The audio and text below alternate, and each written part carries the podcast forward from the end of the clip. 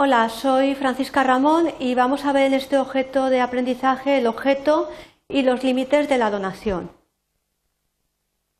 Lo que se trata es de determinar qué bienes pueden ser objeto de la donación, cuáles son los límites que se establecen por parte del Código Civil para realizar donaciones y qué consecuencias tiene la infracción de esos límites que nos indica el Código Civil. Para ello, los contenidos que vamos a, desarrollar en este objeto de aprendizaje van a ser los siguientes. Vamos a ver, en primer lugar, el objeto de la donación. A continuación, trataremos los límites de la donación, es decir, hasta dónde se puede llegar si se quiere realizar una donación.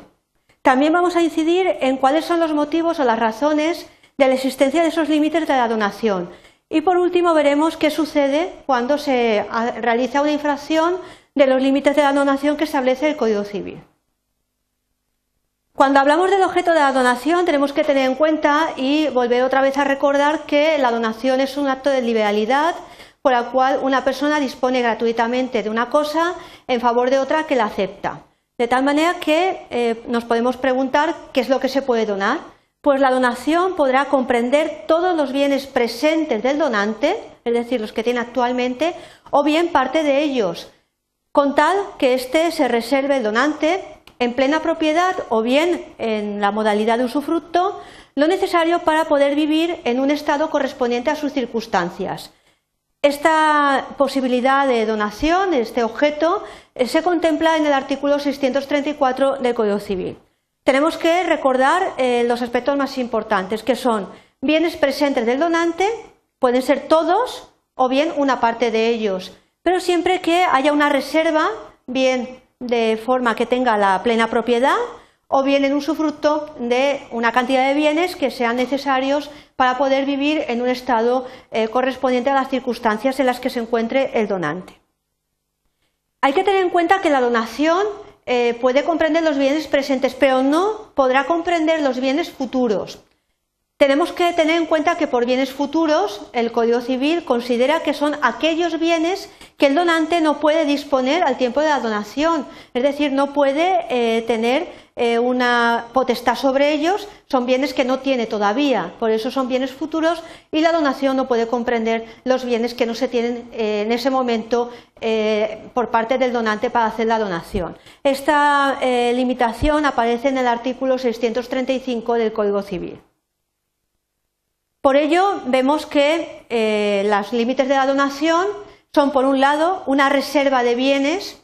que puede ser en propiedad o en usufructo, por lo que se cumplirá la exigencia eh, si se donan eh, bueno, pues todos los bienes presentes, imponiendo al donatario la carga de alimentar, dar habitación, etcétera, al donante para evitar que se quede sin nada. Es decir, tiene que poder seguir viviendo, no puede donarlo todo y quedarse sin nada, sino que eh, si se donan todos los bienes que se tienen, los bienes presentes, el donatario pues tiene que alimentar y también eh, dar techo y cobijo al donante.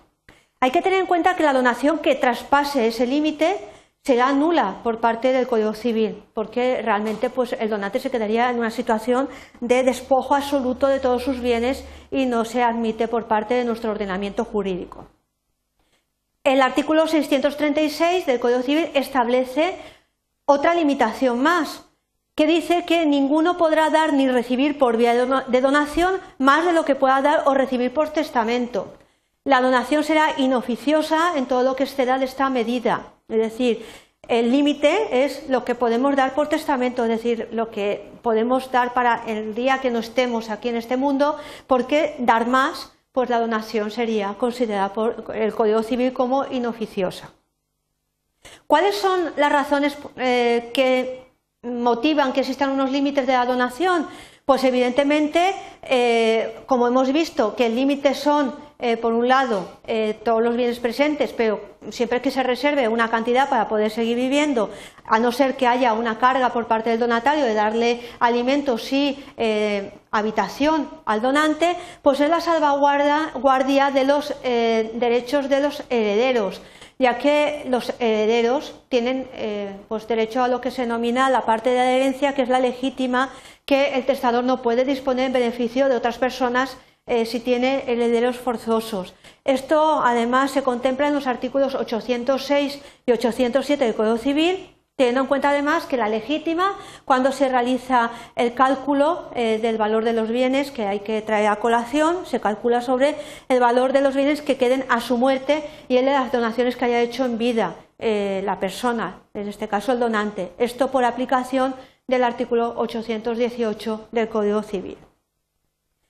Hay que tener en cuenta que si los bienes hereditarios no bastan para pagar la legítima, eh, pues eh, evidentemente eh, se van a reducir las donaciones, se fijan cuál es la porción de herencia de que puede disponer libremente el testador y a ella se van a imputar las donaciones por aplicación del artículo 636 del Código Civil. El exceso se va a reducir. Bueno, podemos plantearnos a continuación qué sucede, es decir, si va a ser nula o no la donación, si se infringen los límites que hemos visto hace unos instantes que establece el Código Civil. Pues la infracción del artículo 634 hace nula la donación y la infracción del artículo 636 no la hace nula, sino que la reduce a instancia de los herederos forzosos, es decir, la parte de la legítima, sin que usted para que toda ella tenga efectos en vida del donante y el donatario pueda hacer suyo los frutos por aplicación del artículo 654 del Código Civil. Hay que tener en cuenta que esa reducción, en el caso de que se diera, pues eh, sería eh, con una ineficacia parcial y sobrevenida y tendría eh, grandes analogías con lo que es la rescisión.